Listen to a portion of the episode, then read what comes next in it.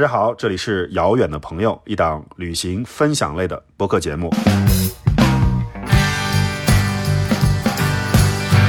事实上，就是中午的时间还在跟阿富汗的朋友在联系。也非常惨烈。当年二零零三年的时候，如果佛像不被塔利班摧毁的话，那个立佛应该是世界上最大的。联合国也准备要跑路了，他就去跟联合国联系说：“你们不要走。”主播会和做客的朋友们畅谈关于旅行的方方面面。他们或许是资深的旅行达人、穷游的标主，又可能是航空酒旅行业的案内人，又或者是来自各行各业的有趣的灵魂。无论如何，每一位遥远的朋友都有自己与众不同的旅行经历和方式。除了旅行种草和攻略，这里还会推荐全网超值的旅行好货。收听节目更可获取优惠暗号 get 穷游折扣的独家优惠。好，我们的开场开完了以后，我就来介绍今天的嘉宾。我们首先啊，请出一位老朋友。之前，呃，他在我们的遥远的朋友的节目上面，我们聊了非洲，也聊聊了印度。那如果是老听众，就知道我们今天要第一位这个朋友嘉宾是谁？我们的梁子姐啊。虽然咱们不在一个地方，我还是掌声欢迎一下。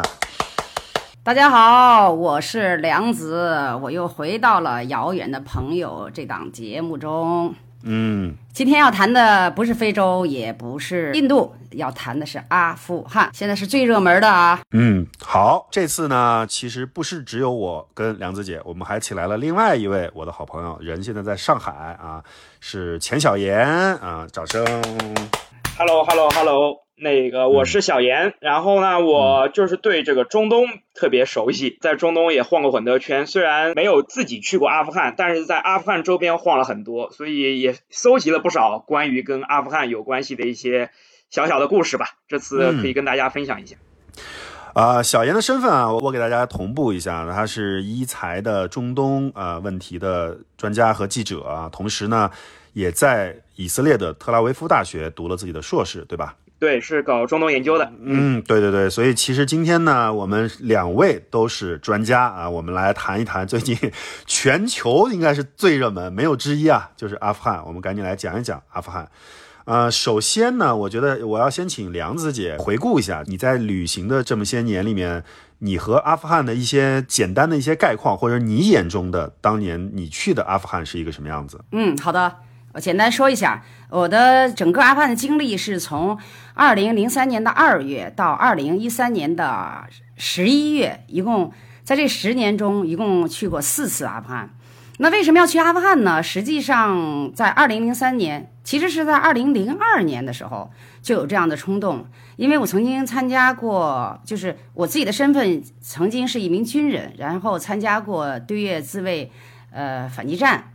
所以在那个时候的战争和后来九幺幺之后阿富汗的战争，因为阿富汗这个这场战争是北约联军联军之战嘛，它是一种一场国际战争，所以当我参加过国内的这个做过战地记者之后呢，那个时候就特别有冲动，就想看一下这个国际的这种战争，特别是联军的这样作战，究竟是会是什么样的规模，会是怎么样。但那个时候呢，由于我自己异想天开，然后其实那个时候是一个自由摄影师，什么都不是。然后真正到了阿富汗的土地之后，根本就不是那么回事儿，就是自己什么证件、什么什么也没有，就徒手就去了，根本就进入不了那种什么北约联军的战场。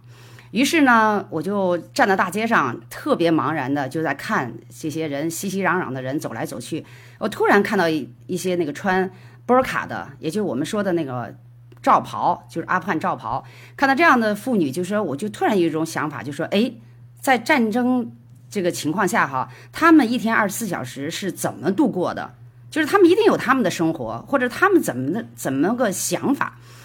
再加上我呢又是女摄影师，后来我的我把所有的精力就放在了去采访阿富汗女人，然后从二零零三年去过之后，瞄准了几个妇女。然后到二零零九年，六年之后，哎呀，我又想他们了。说句实在话，然后再加上呢，又看了很多资料呢，就是阿富汗变化还是挺大的。于是二零零九年的六月份，我又去了一趟。到了二零零九年的十一月份，然后我终于申请，就是成功的申请到了去北约联军坎大哈战场的这个采访。于是，二零零九年的十一月份又去了一趟北约联军战场，就在坎大哈，总部在坎大哈啊，这个联军基地，在那个地方待了一个星期。然后到了一三年，我又觉得，哎呀，这些妇女她们会有什么样的变化呢？就是等于是我采访的这几个妇女的，呃，因为就想把故事能连上，所以二零一三年的时候，我又去了一趟，也就是十年的节点，从零三年到一三年，然后又继续。呃，因为跟这些妇女成了很好的朋友了，所以就继续又拍摄了些他们，采访了一下，然后就有了这十年的经历。其实这十年不过也就是四次，也并不多，就这样一个情况。好，我们待会儿会详细的聊一下梁子姐的经历啊。那我们再请出小严来，从比如说更。宏观一些的角度，因为梁子姐是个人啊，更微观的一些记录历史。那你从宏观的一些中东的问题的角度来，给大家简单的把阿富汗或者是阿富汗最近面临的一些情况啊，做一个梳理，好不好？嗯，对，就因为阿富汗这个历史非常的复杂嘛，差不多就是从一九七九年苏联入侵阿富汗以后，就阿富汗就没有一个能够掌控全国的一个这样的一个中央政府嘛，然后现在。这个中间到了到，特别是一九八九年那个苏联撤退了阿富汗以后，然后又陷入一个混战。然后塔利班现在塔利班呢是在一九九六年到两千零一年的时候是掌管了这个阿富汗的一个政府，但是在阿富汗的这个北边，当时的话大概有有一个就是因为塔利班的话主要是阿富汗里面的一个大概占一半人口的一个民族叫做普什图人。然后在他国内，他其实有很多种民族，并不一就是包括这个塔吉克族啊，包括乌兹别克人呐，所以在北方的话，有形成了一个北方的这个军阀组成的一个联盟，叫做北方联盟。然后在两千零一年以后，美国发动的这个阿富汗战争，也就是主要以这个北方联盟为这个推手。把这个塔塔利班从这个阿富汗的这个土地上面，这个慢慢慢慢蚕食。但是阿富汗这个这个整个国土啊，它是一个多山的一个形形式，所以这个易守难攻。所以在这个塔利班在很多山凹凹里面，它就形成了它自己的一股势力，然后也没有最终把它消灭掉。但是这个现在就过了二十年，那个美国最终它也是耗不起了，在这个阿富汗战场上面，然后撤退了。因为这个阿富汗的现在这个政府其实是。就是其实非常不接地气的，因为美国人看中的很多这些阿富汗的这些现在的这领导人，肯定大多数都其实是长期在西方生活的，以这个阿富汗本地的这些人并不是那么接地气，而且他这个政府也有很多这种腐败问题啊，最终导致了这个我们看到了这几天发生的，基本上也就是十天时间，从攻占第一个省会到攻占喀布尔这个过程。嗯，刚才小严提到了，就是阿富汗当年这个美军进来了以后，其实，呃，主要的联军是呃北方的部落联盟，对吧？就是我其实我们这两天看，现在还在宣布要抵抗的，其实也是当年的所谓的乌兹别克族的一个军阀马苏德的儿子啊，就是小马苏德，等于是现在最后还宣布要跟塔利班啊在决战的啊，可能。就像你刚才说的，绝对不是美国人扶持的这些啊，从西方回来的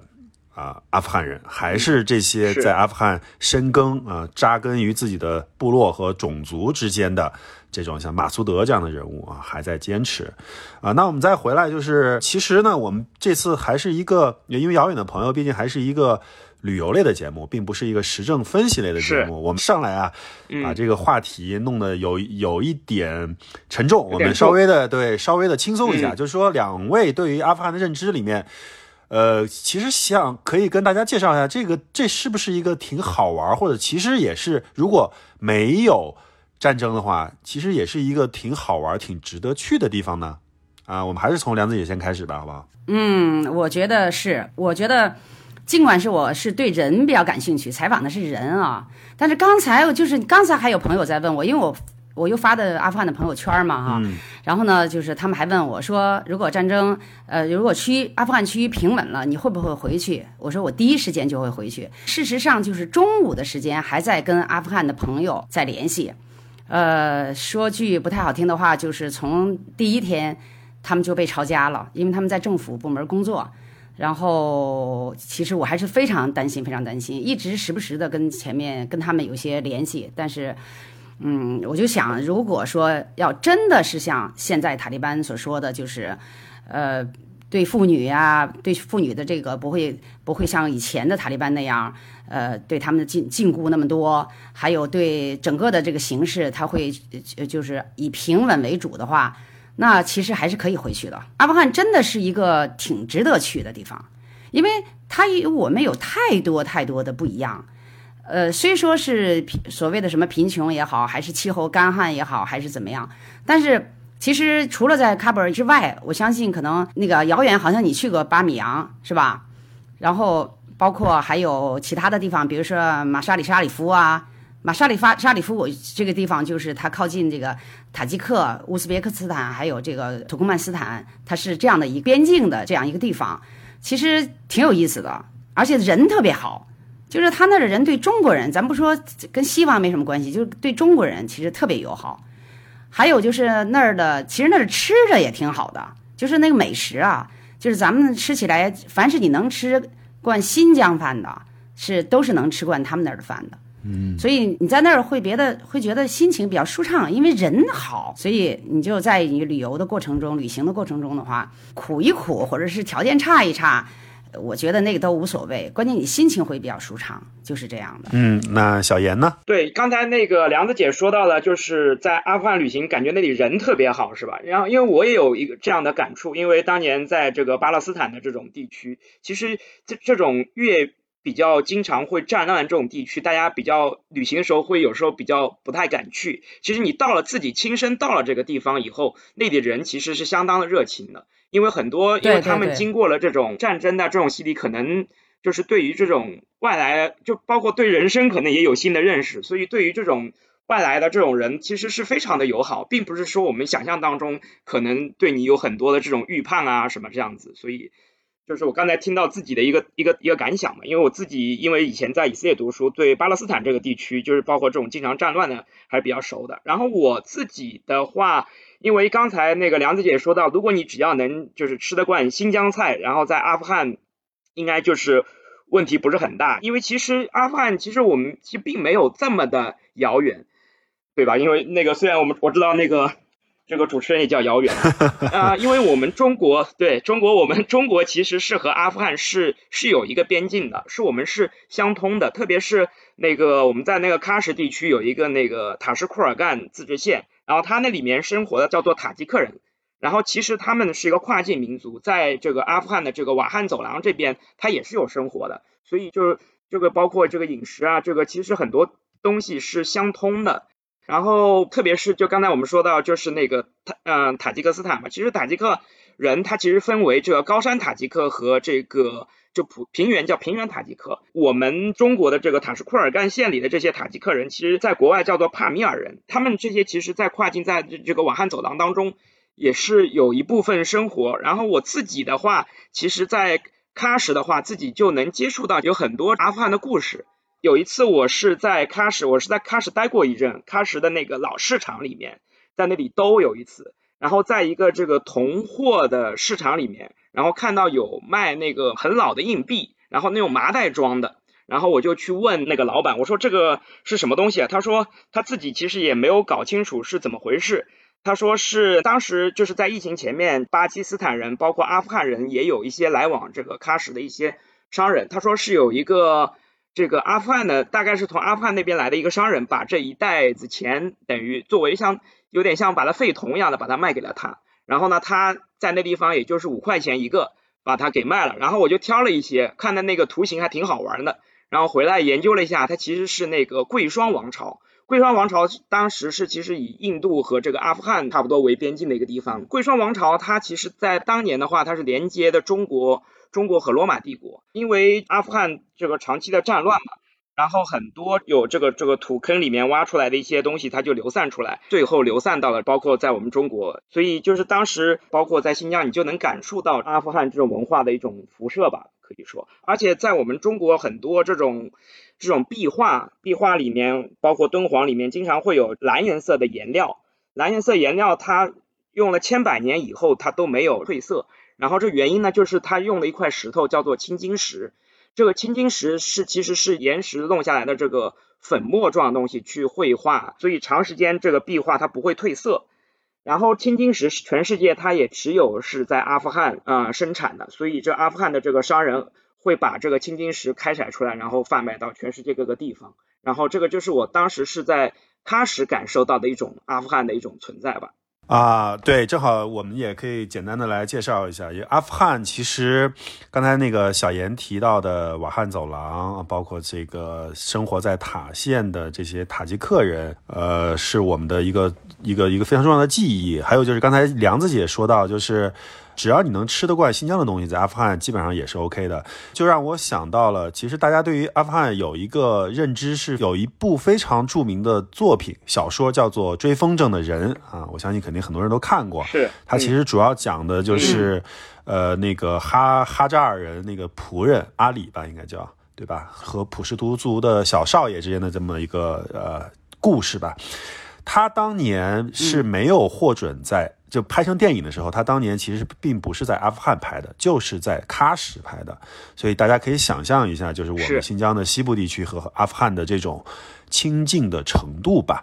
然后它和我们中国的文化其实也非常的亲近啊。当年在唐朝时期的高仙芝啊、封长清他们越过葱岭啊，驰骋中亚的时候，其实也就是从塔县这个地方进入的阿富汗。那同样呢，阿富汗也是非常重要的佛教走廊啊。虽然现在是是以这个伊斯兰教为主啊，甚至是唯一，但是当年这里应该是千里佛土。就刚才我们也提到了，讲巴米扬啊，就这些。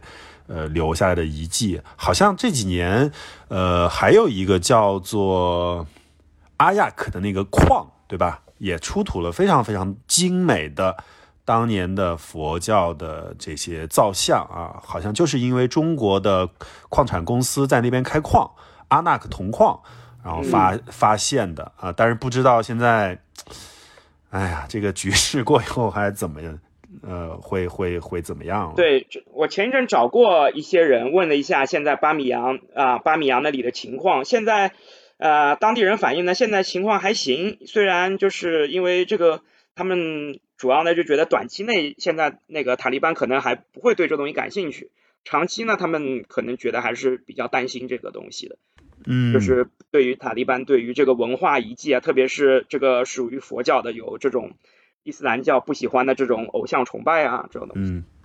呃，我也来简单的把阿富汗的一些比较著名的景点去跟大家梳理一下。实际上，就是从某一个方面也能够证实这是一个非常精彩的国家。啊，呃，首先呢，就是阿富汗有两个世界文化遗产啊。第一个呢，最早的那个就是叫贾姆薛里塔，这个非常非常有名，它就建在哈里河的这个河畔。呃，很多年都没有被发现，但是被发现了以后，其实这个塔保存的非常好，而且它的通体外面是蓝色釉面的玻璃瓦，非常非常的精美的呃一个宣礼塔，是世界上第二高的宣礼塔。那第一高就是在印度的德里，那第二个呢，就是刚才我们一直在聊的，就是巴米扬山谷啊，就是当然，嗯。也非常惨烈。当年二零零三年的时候，如果佛像不被塔利班摧毁的话，那个立佛应该是世界上最大的。那现在可能，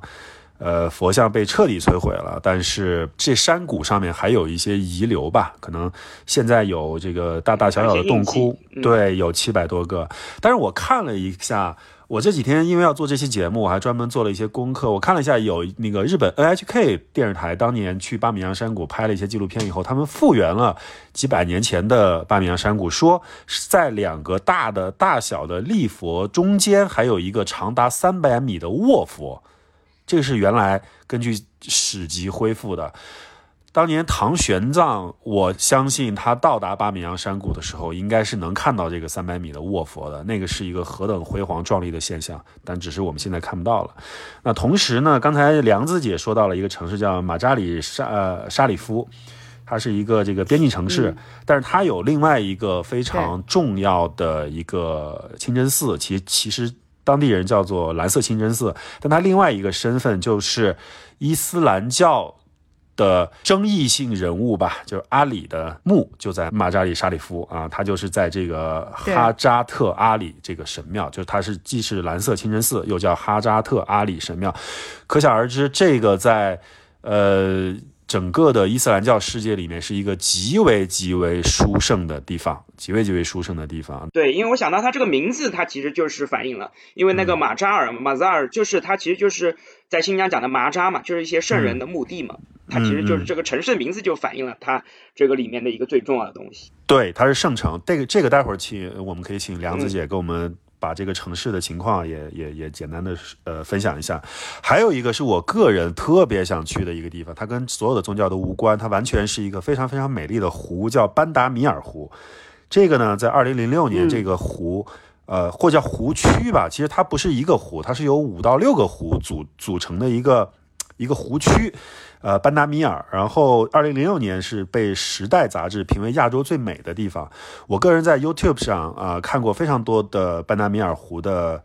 呃航拍也好，影像资料也好，我个人是非常认同，这是应该是整个亚洲最美的地方，起码是之一。它也是整个阿富汗人，尤其是普什图人心里面的圣湖。呃，班达米尔这个词啊，就是在周围驻扎的这个哈扎拉民族。其实哈扎就是当年成吉思汗西征以后留在了阿富汗的蒙古裔的后裔。我们可以这么说，在当地他们现在叫哈扎尔人，就是叫王者之霸的意思。而这个湖呢，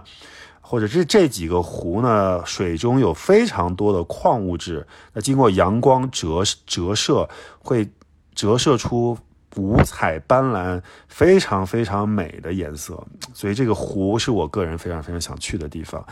啊，我们分享一下阿富汗的这些景点和地点，就是让大家知道这个城市不只是大家所想象的啊那些啊荒漠呀、戈壁呀、战争啊，其实这个国家。还是一个比较精彩的国家。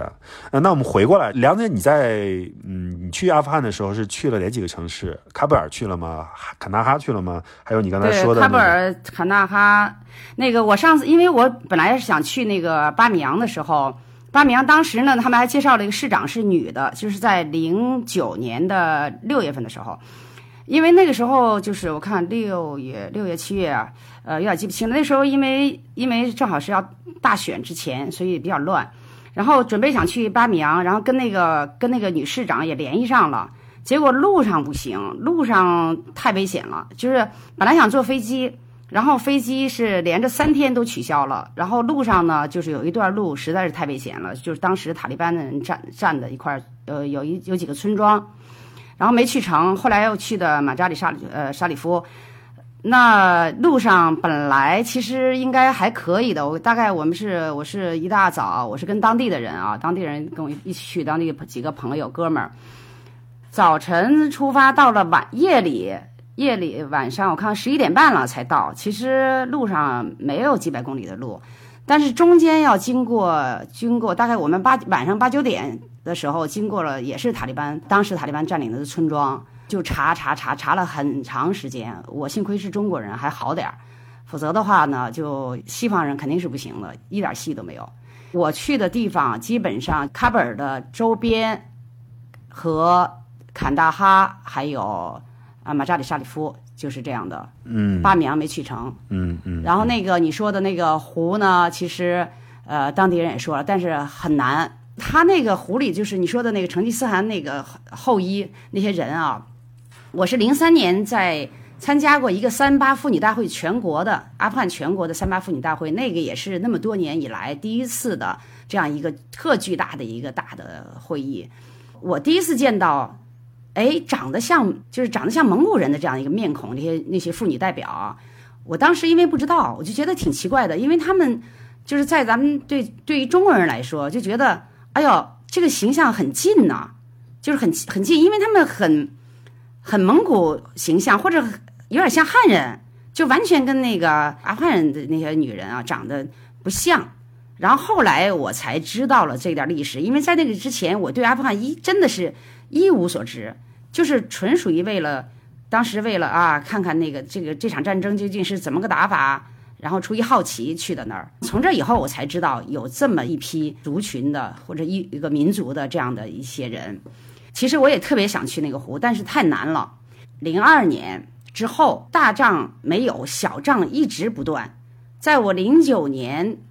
我去就是大选之前我去的时候，我开始第一天、第二天住的那个小旅馆，然后我去采访那个瑞拉，一个一个寡妇瑞拉，她住在卡本的郊区。等我回来的时候，我一看，妈呀，旁边的旅馆旁边的房子被炸了，然后我这个旅馆就被炸了，也就是也不是说被炸了，就是被波及了。我就回到房间以后，拿到拿了行李以后就跑了，就赶紧当地人就把我带到了一个特别秘密的地方。从此以后，我就去阿富汗，一直居住在那个秘密的地方，特别有意思。因为现在不太好说，没有任何标牌，没有什么。后来我跟那个呃住的那个，因为住的这个地方是有很多的情报人员，一晚上是五十美金，每一个人是单间。直到现在，后来有人去的，我还把他们介绍到那那里面去。他那里的人我都挺熟的，然后反复的住的，因为那里面真的是在这不太好说，就是一很神秘，挺有意思的。嗯，哎呦，这段经历我们可以私下的时候好好聊一聊，在节目里面不太好说。啊，对，不是谁去都可以住，我跟他们都有 email 联系，就是谁去都可以住，挺挺西化的那样的一个，就是挺好挺好玩的一个地方，就在他那个市中心的一个一个特别神秘的院子，就是查的特别严。从此以后就都住在那个地方了。嗯，然后咱们说这个旅游啊，你知道说到这个景点不景点的，你知道我觉得今后如果安宁了哈，太平了，有一个地方绝对是一个大景点，就是坎大哈的联军基地。我当时我不是写了本书，就是你是尘埃也是光这本就写阿富汗这本书嘛。最后的时候我就提到了，我说如果战争平息了，这个里面是真的是值得去看一下的。我不知道他会不会。反正现在现在联军都撤走了啊，其实现在肯定是很大的一片空场，但是这个里面的这里面的奢华和这里面的遗留的这些东西啊，和各个各个各个国家的军队所遗留的房间，如果说能保护好的话，那真的是特别值得去看一看的。我我是住在了美军四五幺空军部队的女兵宿舍里，跟他们混了呃一个礼拜，就这里面都值得去。去走访走访，去看一看。现在我估计可能是全空了，一片空场，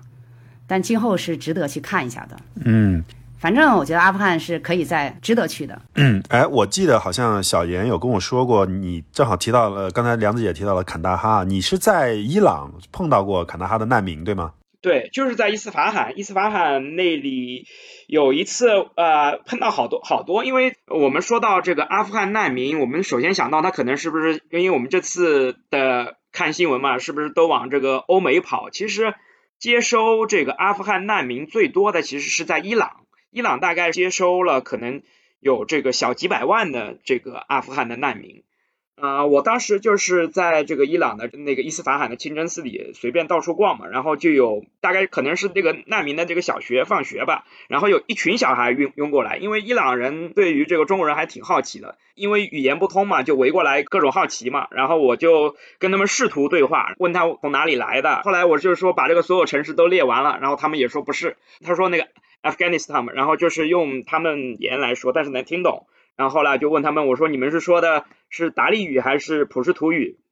然后他们都说他们说的是达利语。所以就是因为为什么他们会很多人跑到伊朗去？因为这个达利语其实就是波斯语的一种方言嘛，所以他们能到伊朗去这个避难，然后语言相通，能会能去找到一些工作机会。而且这个伊朗早期来说，就是对于阿富汗难民是敞开怀抱，嗯，基本上就是一个开门政策，你来基本上都能容纳。然后阿富汗难民其实。在那地方生活也挺有意思，因为我们有一次在另外一个清真寺，我和一一群也有几个中国女生一起去的，可能那个奸漏的比较多嘛，然后就有一个阿富汗难民就出来就开始就开始那个去抱怨，然后来指责我们清真寺的那个管事的伊玛目或者叫阿訇嘛，然后就出来还还向我们道了歉，所以就当时就能感觉到在伊朗其实是有大量的这个阿富汗人的存在的。我我想接着小严那个话就是什么呢？就是我第一次接触阿富汗人啊，就是在伊朗。你知道，就是九八年的时候，咱们不是建地铁吗？德黑兰地铁吗？一号线、二号线的时候，然后那个我去采访那个建建那个地铁最基础的那种小工，他们告诉我说就是阿富汗人。那时候我对阿富汗是一点印象都没有，就是完全完全就对这个国家就没有没什么感觉。在我的印象中，就是实际上就是阿富汗难民，当时在地铁搞那个最最基础的那种小工。呃，不是带技术性的那种，然后就是阿富汗难民。所以那那个时候是我第一次，就是一九九八年的第呃第一次，就是听说阿富汗什么难民呐、逃到伊朗啊什么之类的，的确是是这样的，就是好多阿富汗人逃到伊朗去的。嗯嗯，呃，刚才就接接着那个小严说的，我想有一个问题啊，就是。阿富汗，因为它这个民族过于分散，最大的普什图族也差不多也只占百分之四十左右的四十多一点的人口，所以阿富汗的国语是什么？是什么语言呀？它其实主要还是普什图语，然后还有塔吉克语这些。其实塔吉克语和普什图语，包括波斯语，其实他们都是一个系列，都是叫伊朗语族里面的一个分支，大多数可以进行对话的。虽然就是他们民族不一样，扎哈尔人当然那个这个语言可能就差的会多一点，包括如果就是其实主要还是两个系列，一个是突厥语的这个乌兹别克语的这一个代表，还有一个就是这个伊朗语族。其实虽然就语言不同，但是很多是可以对话的。明白了，那哈扎尔人应该是说突厥语的，对吧？对，所以我就说到，就想到那个刚才你和那个梁子姐讲到这些有些的景点，其实我觉得就是阿富汗的这个人文其实也特别有意思，因为它其实你有没有感觉到，它其实是这个中华文明、印度文明，然后这个伊斯兰文明，包括讲到佛像的话，就会有当时的希腊文明。其实很多文明因为在这个地方聚集，而且它因为这个山区嘛，有些时候和这个外界交流不便，然后反而会导致的一些特别的一些文化在这地方沉淀。包括你说到这个扎哈尔人，他其实和外界虽然在这里生活了很多年，和外界通婚的其实也并不多，还保持了他这种原来这种蒙古人通。蒙古人的这种长相，嗯，像哈扎尔人，就刚才我们在聊那个巴米扬地区，其实也是哈扎尔人的一个比较大的聚集区。然后说到这里，我突然想想起来，前两年在国内和呃韩国、日本都有巡展的这个阿伊哈努姆的那个展，我不知道两位有没有去看过，就是月亮夫人、月亮夫人的那对那一批那个金像的那个那个那个展览，我看过两次，叹为观止。就是非常非常的精美，它就是在呃是在坎大哈附近的一个山谷当中发现的，它那个里面就非常融合，既有这个希腊风格的东西，也有游牧民族的东西，甚至还有一些我我们中华文化的一些影响吧，二级影响吧，就可想而知，整个哈阿富汗的就是它的这个国家之复杂。我们经常是在说这个阿富汗都不知道为什么会有这个国家，因为它实在是太分散了。他他他他太就是他都不知道怎么会汇成了这么一个地方啊！当然可能跟英国人有有很大的关系。那我们回来就是想想听听那个梁子姐说一下，就是因为您是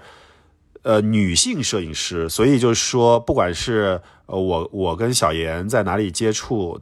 对于这种伊斯兰教的女性，我们的接触都是非常。有限的啊，因为我们男有男性的这个关系，可能呃，您在这方面是有一些性别优势的。其实我我觉得你这十年的观察，呃，就阿富汗的妇女的这一的一些情况，或者他们在当地的一些真实的一些状况是一个什么样子的？呃，阿富汗妇女的话，就是在我接触过程中，包括伊朗什么的，我也去过，很早的时候去过两次啊。然后包括我在非洲也呃也也接触过很多的穆斯林妇女。呃，不太一样，包括巴基斯坦什么的了，就是阿富汗的这个妇女吧，她受这这种这些影响实在是太深了。也就是说，在阿富汗，你要想拍摄，就是接近妇女，呃，拍摄妇接近妇女还可以，拍摄妇女就是女的也难上加难，而且呢，他们是从发自内心的不愿意那么张扬。比如说，你给这个人拍了张照片。然后过了两年，你可能再翻回去，你跟他还是朋友，你再翻回去的时候，把这张照片拿给他看，按理来说，基本上就是，哎呀，这个谁拍的你的照片，然后你拿给他看，都挺兴奋的，都挺高兴的。但他们呢，好像没有其他的就是其他的这个穆斯林的妇女那么的兴奋，那么的高兴。反而呢，多少还有一点点担心的，就是小小提醒一下，比如说，哎，子，这个啊，尽量不要给我放在，比如说什么广告上啊，什么什么上啊，什么，比如说特别公共的这样的这种出现。那我跟他们成了朋友以后，我告诉他我要要写书，然后呢，要要这个要出版书，然后出版书里要有照片，他们还要问一下，就说是在中国境内。出版的，就还是其他还有其他的英文的。我说没有英文的，只有中国境内。他说 OK，那那没问题，这是可以的。也就是说，他们不太愿意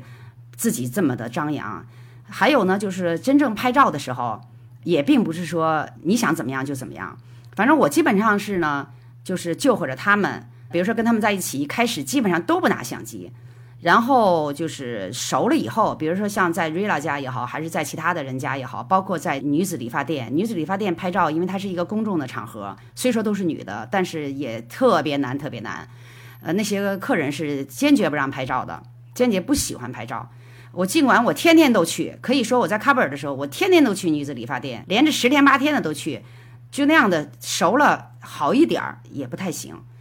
然后到最后实在没办法，最后我都自己化起妆来了嘛，就是他们给我化妆，然后我我就告诉他们，我想怎么拍，我拍我自己，他们他们也在拍我，也觉得挺好玩的，所以反正是一个特别难、特别难的事儿。我在伊朗我都没有那么难，呃，在在在这个非洲的一些穆斯林国家也没有这么难，但是就是在阿富汗特别特别难。但是我也特别能理解他们，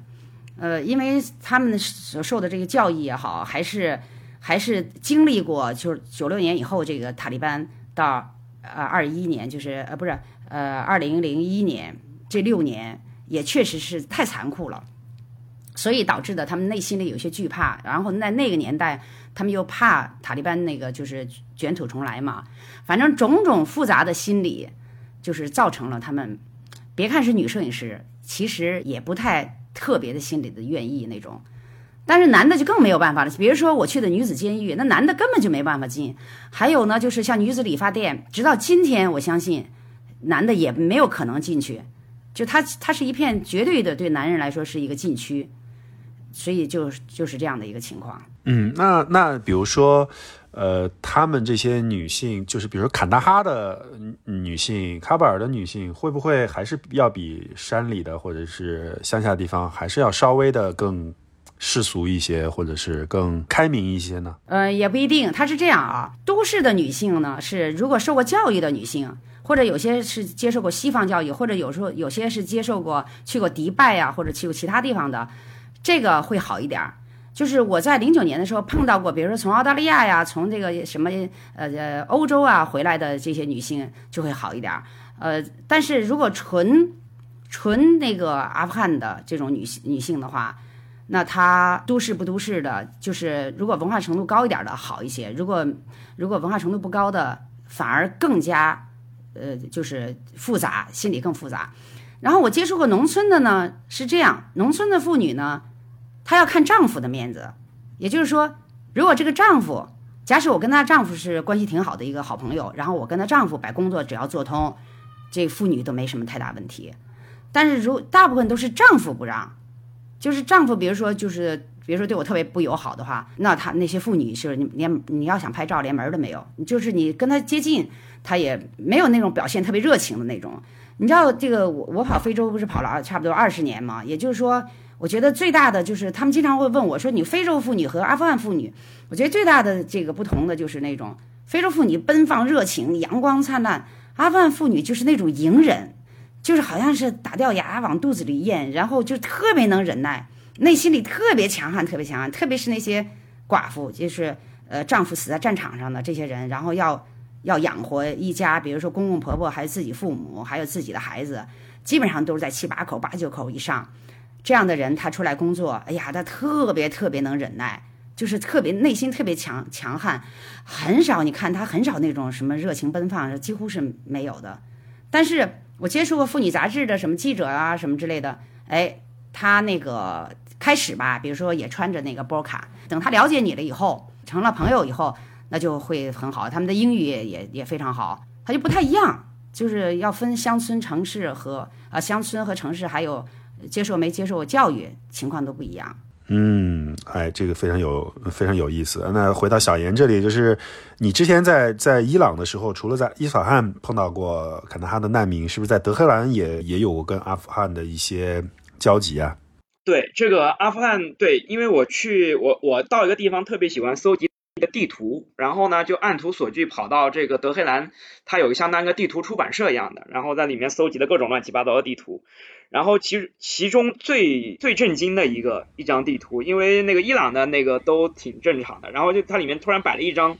叫做喀布尔旅游地图，它上面叫喀布尔 Tourist Map，然后我就很震惊，因为快要十年前了吧，然后其实对于阿富汗并不是那么的了解，因为。一个说到一个旅游地图，我们马上就想到了一个这种对外比较开放的一个旅游的一个城市，然后就对于这个能出现一个叫喀布尔旅游地图的这东西特别震惊。后来也了解到，其实因为就是阿富汗和这个伊朗的关系嘛，有大量的阿富汗人生活在伊朗，包括也有很多的这个阿富汗人和当地的人进行通婚嘛，有了很多的连接，所以造成了这个也有很多的这个伊朗人会去这个阿富汗进行。不一定是这个旅游啊，包括是探亲啊，还还有很多的往来，所以你在这个就是在伊朗能看到很多的这个阿富汗的这个这个存在。然后接着刚才梁子姐，我刚才她说到对于丞相这个问题，包括这个穆斯林里面，其实他就是因为他受到宗教的这个。这个影响的程度吧，然后其实就是对这个宗教对他的这个压制的这个影响的多少吧，因为有时候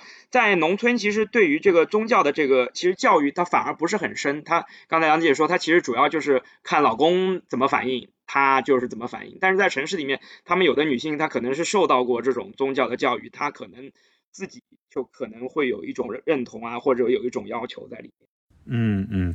呃，说到就是碰到的阿富汗人，我我其实，在印度碰到过阿富汗人，呃，我是很多年前读过一本当年非常有名的书，叫《象塔兰》，我不知道两位有没有听过，就是写对写的是一个澳大利亚的白人在澳大利亚犯了死刑，他跑路了，跑到了印度，然后因为机缘巧合加入黑帮，然后反正就是就这么一个故事。呃，就是在孟买，但是他在孟买的时候，最大的黑帮头子就是其实是阿富汗人，他把自己在孟买黑帮赚的钱，其实一直也是汇到阿富汗去打内战啊。那个时候还没有那个美国人还没进来，就是在打内战的时候。所以我看了这本书以后，我就比较有意识的在印度找到一些啊呃阿富汗人。我觉得首先他们。还是挺好认的，就如果他们穿穿自己民族的衣服的话，就比较呃著名的，就是或者说比较显著的，就是他们那个帽子，我不知道那个帽子叫什么名字，就只要男男生戴，对对对，只要男生戴那个帽子就非常的呃就很阿富汗，就你一看就是阿富汗人。第二就是说，呃，他们非常喜欢穿那个呃就是长的衬衫啊，差不多就是快到膝盖了，就男的啊，然后外面。罩上一个马甲，就这种穿着就非常的阿富汗啊！我在印度也见过一些。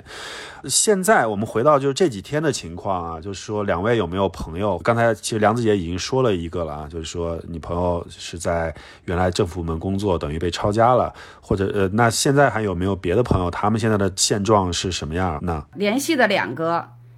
呃，都抄了。都吵架了，就是咱们在咱们在通话的时候，这个他现在我转入跟他老婆联系了，他直接没有办法不敢联系。他老婆特别逗，他装了一个微信那样的啊，要么呢他就用特别简单的英文，要么呢就用简单的拼音。刚才我看他上来，刚早上来我我还没有读懂他那个拼音的一一一串话，英文的会好的。今天早上他发了一一串英文的还好一点，但是拼音的那个我就得那样的拼，你我们很好，这 样就这种。十六号那天上午去，呃，塔利班去他们家，上午去了一次，中午的时候又去了一次，然后他给我拍了一个特别小的一个视频，是在他隔着他们家那个窗纱，看不清外面，但是外面有人，就是挺害怕的。反正怎么说呢，就是说塔利班说是就让这个政府部门的人都去上班，说是对他们不会怎么样，有特赦什么之类的。但是我所得到的消息是都去过家里。那也可能呢，跟我这个朋友，他曾经是前任总统办公室，在那里工作过。可是他跟中国关系特别好，他们家人全都跑走了，有去北欧的，有去欧洲的。然后他一家四口现在还在那个地方，只不过呢，就是因为他他认为他跟中国关系特别好，他在新疆有生意什么之类的，他觉得可能还不至于怎么样吧。其实总体来说，阿富汗人。对中国人还是挺友好的，还可以。你比如说在街上吧，看到中国人的面孔很少，但是我反正是在街上溜达来溜达去的，我我也不管那么多。我曾经还穿过那个波尔卡，然后穿过波尔卡去大巴扎，然后还拿着摄像机，一下子被人给认出来了。然后你只要穿的稍微裹得严一点，这个实际上是对他们尊重嘛，所以这样的话呢就会好一点。其他的人我就不太清楚。反正你要跟中国还可以的话，应该还行，至少在现在的形势下应该还可以。嗯，但是东西现在涨价很厉害，特别是吃的东西，而且现在主要是现金取不出来现金，有个这个很麻烦的问题。后面的生活不知道怎么样。我记得我去超市，我在喀布尔去超市啊，去好一点的超市，就是可以对外国人开的那超市，他那超市不是大敞着门的，它是一个特别小的门儿然后呢你要敲门然后呢，敲开门以后呢，那个保安呢要在你身上探查完了以后，还要敲第二道门然后第二道那个门呢有一个像监狱似的一个小窗口那样的，然后把那个窗口拉开。我在那是不能拍照的，你知道我多么想多么想拍照，因为我觉得这种超市就在大街上啊特别有意思，但是根本就不允许拍照。然后呢，他是拉开一个小窗口，哦，一看你是外国人，然后他把门才能打开。是这样的，但是进去以后就跟咱们现在那个超市没有规模那么大，但是呢应有尽有那些东西。超市可以花美元的，你就想想是多么的有意思吧。我一三年和零九年的时候都有这样的超市，但是不是那种，就是敞开的随便进，然后那个推车也有，但是在里面就必须他得看到你。反正因为一看我是外国人嘛，然后就进去了，然后当地人就得要盘查一下。嗯，但是后面吧，我记得我一三年去的时候就有那种。烟吧很豪华的，我还拍的照片，就是灯红酒绿的，可以抽那个，就像像伊朗似的。在伊朗，其实我在德黑兰也抽过那种，就是水烟。那时候就好奇，我大概九八年、九九年那时候，我一个女的就跑进去抽那个烟，所有人都在看。就是阿富汗后来也有了，叫烟吧，它不是酒吧，因为它不能喝酒嘛。然后可以点餐吃饭的，然后睡的，就是可以坐的那种大炕，就是他们特别爱弄那种那种那那那种炕式的那样，就跟那个。就跟那个伊朗也一样，也有这种，嗯，呃，很舒适的，就是这样的这样的一个环境，然后弄得霓虹灯又闪的红的，闪的黄的，什么之类的那样，就是特别热闹的那种感觉。呃，后面就什么都有了。我记得喀布尔的第一个红绿灯是我零九年六月份去的时候发现，哟，有红绿灯了，这是我发现的第一个红绿灯。后来还拍了张照片。在后面，后来就多了，就十字路口有红绿灯，反正一步一步的吧，一步一步来，就这样，情况就这样。嗯，啊，小严，你因为是在这个新闻媒体机构嘛，我我觉得是不是可能了解在整个现在的局势上面会比我们的信息更多一些，也跟我们同步一下现在呃整个的局势吧。虽然我们也在。各种新闻上看到了，但是可能信息还是比较的窄啊。现在总的来说呢，就是因为塔利班它原来是一个非常极端的一个面貌，然后他现在自己也想就是在内因或者外因、客观或者主观上面都想有些变化，变得更加温和。所以现在有一种说法叫做塔利班二点零嘛。但是现在，因为他包括做出了很多承诺，这个这个承诺看起来都非常好，都一个大单子，包括是保护私产。但是刚才梁子姐也说到了，有个案，对吧？就是包括一些前政府被塔利班冲过啊。然后他说这个保护妇女，妇女能够正常工作，但是也有反面案例。今天我就看到阿富汗全国国营电视台的那个女主持。他昨天要去上班，就没让他进去。包括也有在各个地方都会有一些这个妇女权益受到损害的一些个案吧。现在塔利班因为二十年前他被这么推翻，他现在已经想接受一些过去的经验教训，然后想去跟国际社会打好关系。包括那个联合国也准备要跑路了，他就去跟联合国联系说：“你们不要走，那个我们还是想跟外界有联系的。”包括这个他会去这次他派到各个国家去派派到俄罗斯啊，派到。这个包括到我们中国来进行一些联络，所以就是塔利班他现在也是想给世界展示一种这个新的面貌，但是他到底能在这个路上面能坚持多少，这个还是很难说。然后我自己这几天也不断的去联系了一些这个阿富汗人，包括有一个在中国留学的一个阿富汗人，然后她是个女生，中文讲特别好。之前跟她聊的时候也特别开朗，然后我想做一些采访，然后想让她。聊一下现在的情况，然后他就马上就跟我说，这个现在这个情况下面完全是没有办法接受采访，他也比较担心这个个人的安危。当然，这种我们作为这个新闻工作者也都都是能理解的。然后包括也去联络了一些这个阿富汗的博物馆的，包括这个这个巴米扬那边的一些工作人员，但是他们也就是现在可能也无心去跟你说这些，现在对他们来说其实还是可能是保命要紧吧，所以也就没有多能跟他们谈成，就是多聊一下这个现在的情况。然后今天还联系了一个在那边的那个中国商人，现在中国人，啊，我了解下来差不多在这个阿富汗还剩下来一二十个，就是普通的这种做生意的嘛。然后他们现在还没有受到太多影响，然后包括他们去找塔利班去做一些什么注册，塔利班来说对中国还是比较友好的。然后就是说这个有什么问题可以去找他们，甚至他们还可以派一些塔利班士兵去帮你，就周围去维护一下这个治安啊。这样的一个情况，现在大致就是这个样子。就是现在的塔利班可能现在看起来没有这二十年前那么的凶猛，但是这是他的一个缓和之计呢，还是说他真正有所改变？现在还很难说。嗯，其实我觉得啊，主要信号就是看妇女。就是看看妇女的这个这个解放程度，因为什么呢？就是现在所有的，刚刚小严也说了，就是我也是跟呃呃那边联系也好，还是看一些这个呃一些这个报道也好什么的了。目前的承诺真的是真的是你没有办法完全完全相信。然后呢，最简单的就是能不能妇女能不能工作，能不能上学，就这么两条。如果能工作能上学，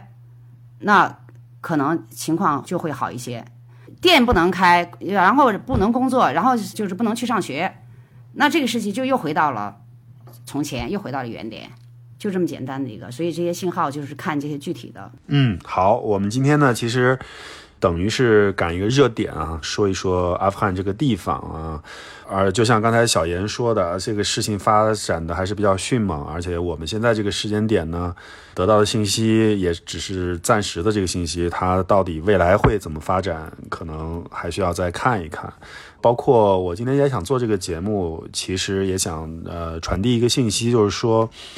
不管怎么样，都是希望阿富汗这个国家能够更好吧。他们的生活能够更安定的话呢，有这么丰富文化啊，有这么丰富景观，有这么好吃的的一个地方，其实等它安定下来以后，如果有可能啊，非常安全的情况下。呃，我们肯定是要去的，包括我小严、梁子姐，肯定我们要去的。但是就是说，呃，也希望有更多的人能够了解到这个精彩的地方啊，这并不是像大家所想的一样，感觉是法外之地，还是中世纪什么的啊。今天聊的主要是这么一个，差不多也就一个小时了，我觉得挂一漏万啊。我们今天也非常感谢啊，梁子姐，非常感谢小严啊，我们也共同关注一下阿富汗，看看过段时间是不是。呃，如果有什么变化，我们可以再聊一期啊，好不好？嗯，好好的，好的，好的，好的，谢谢，嗯，谢谢两位啊，那我们今天就到这里啊，这里是遥远的朋友一档旅行播客类的节目。那今天我们的两位嘉宾，一位是啊摄影师梁子姐，一位是中东问题专家啊，也是现在的媒体人钱小妍啊，我们下期再见，再见，再见。